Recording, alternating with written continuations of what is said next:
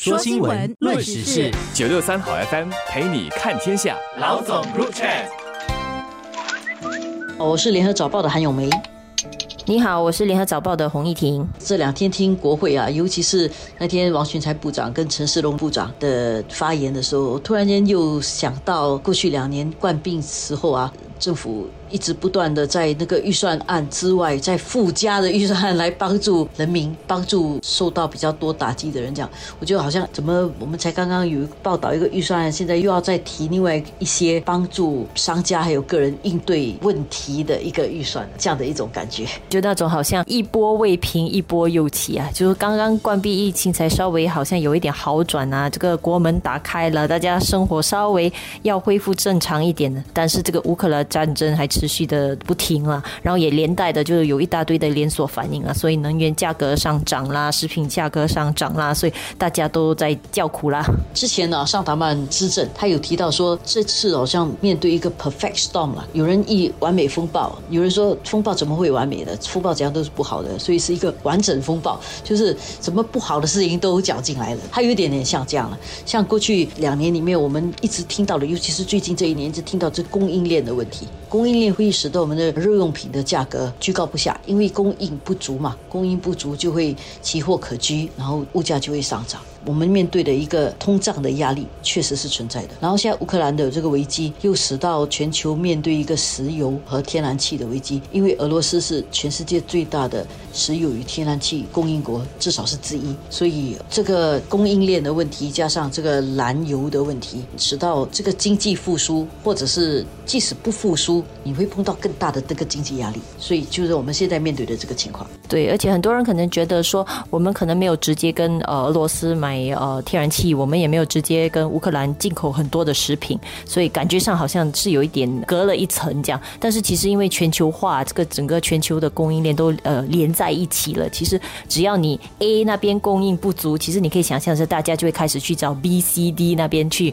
去买同样跟你一样的要的东西，所以连带的当然价格就会增加了，因为需求增加了嘛。我们看到那个乌克兰的一些照片啊，哀鸿遍野。乌克兰呢是这个欧洲的。这个粮仓啊，就是它生产的小麦啦，什么各方面的这些农产品啊，是供应了整个欧洲市场的。但欧洲呢，如果它粮食不足的话，它就可能从其他地方进口。比如说像新加坡，我们吃的小麦可能不是从欧洲那里来，可能是从澳洲这里来的。但是当欧洲不足的时候，可能澳洲的一些小麦就要进口到其他地方去。那么这么一来呢，新加坡的这个食品啊，就算我们没有碰到食品不足的问题了，但是价格会上涨，这个是。不奇怪的啦。政府方面当然知道大家有燃眉之急了，所以也推出了一些应急的措施了。就是针对个人来讲的话，可能很多人都已经看到了，也关注了。就是每户家庭其实会在呃下个月提前就获得一百元的这个社理会邻里购物券啊。那么还有一些就是祖屋家庭的话，其实呃你也会获得第一笔杂费还有水电费的回扣。Comcare 的那些受益者也会多获得一次的公共交通补助券。然后一些低收入的残障者也能申请到呃得失费的津贴，所以这些我们感觉得到都是很针对性的，真的是帮助国人当中就是收入可能比较低，然后生活会比较困苦的一群啊。给商家方面的帮助呢，也是有这个提前发放小商家的复苏津贴，然后延长那个临时电力合约的辅助计划，一直到六月。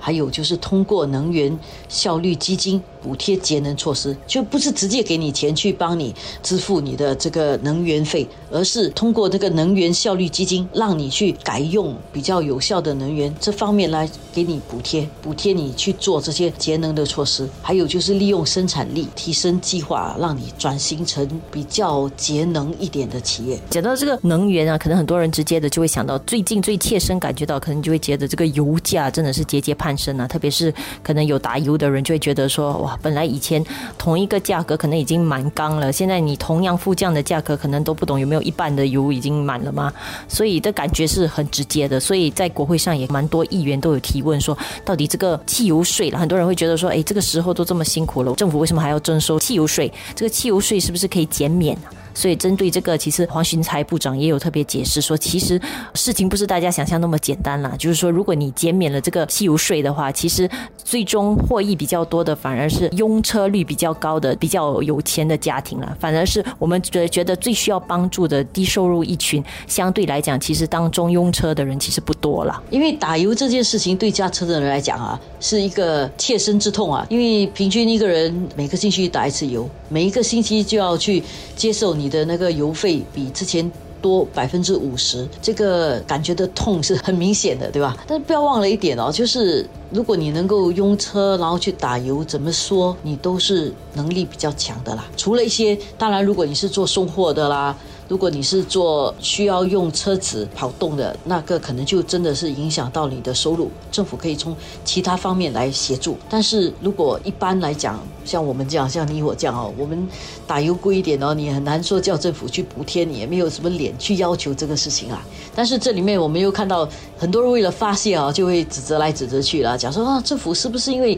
多事啊，去乌克兰世界上啊去发言啊，所以使到油价上升啊？其实这个逻辑根本不通的。这个油价上升是不管你是静静的还是有发言的，其实油价是普遍上升，又是全球的问题，这两件事情是不同的事情啦。所以王俊才在他的发言里面有讲说，物价上涨的问题啊，不要成为互相指责的游戏，因为很容易的东西一贵，人家就怪政府、怪商家，这是很自然的一件事情。虽然是很自然，它不表示它就符合逻辑。如果我们去打油很贵，我就去指责那个油公司。但是油公司的油来源很贵，难道继续讲政府吗？如果要去讲政府，那政府要去讲谁呢？因为这个问题不是从政府的角度来讲推出的一个政策造成这个物价上升的，它是一个全球的现象。说新闻，论时事，九六三好 FM 陪你看天下。老总入场。所以黄循财部长也有提醒大家说，当然就是，呃，政府也知道说这个时候大家可能会觉得生活压力比较大。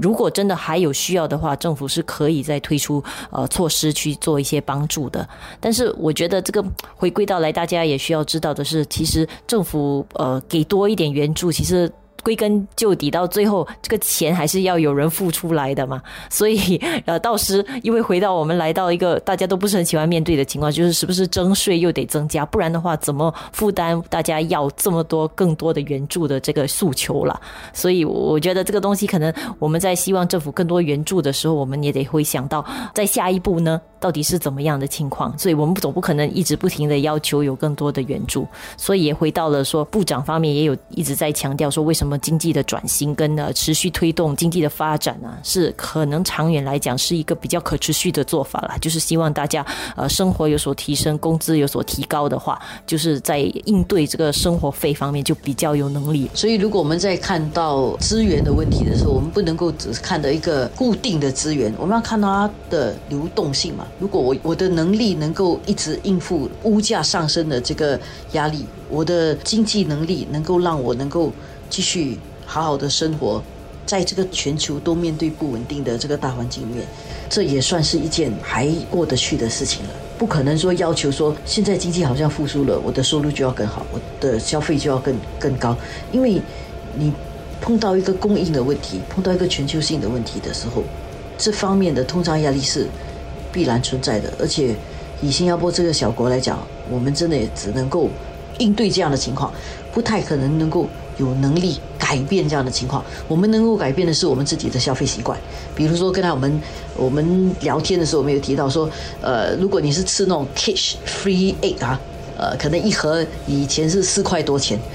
，cash free 可能已经涨到六块钱了，那就不要吃 cash free 啦，吃便宜的鸡蛋其实也是可以的。因为不能够改变全球的大环境，但是至少我们可以改变自己的个人的生活习惯。短期来讲的话，就是大家还是要比较节约一点呢，就是能省则省的，就度过难关了。我们也希望这个呃战争可以快点平息，然后全球的这个呃贸易啊供应链可以恢复到比较正常的水平啊，然后到时这样的话，至少那个通胀压力就会压下来。整个社会我们现在已经有一个共识，就是有能力的人承担多一点，协助比较没有能力的人。所以如果是这样的话。真的是开车的朋友们，如果你觉得你的汽油费很贵的话，你自己不但能够应付，那就少开一点车。那如果你觉得还可以，因为你要那个便利的话，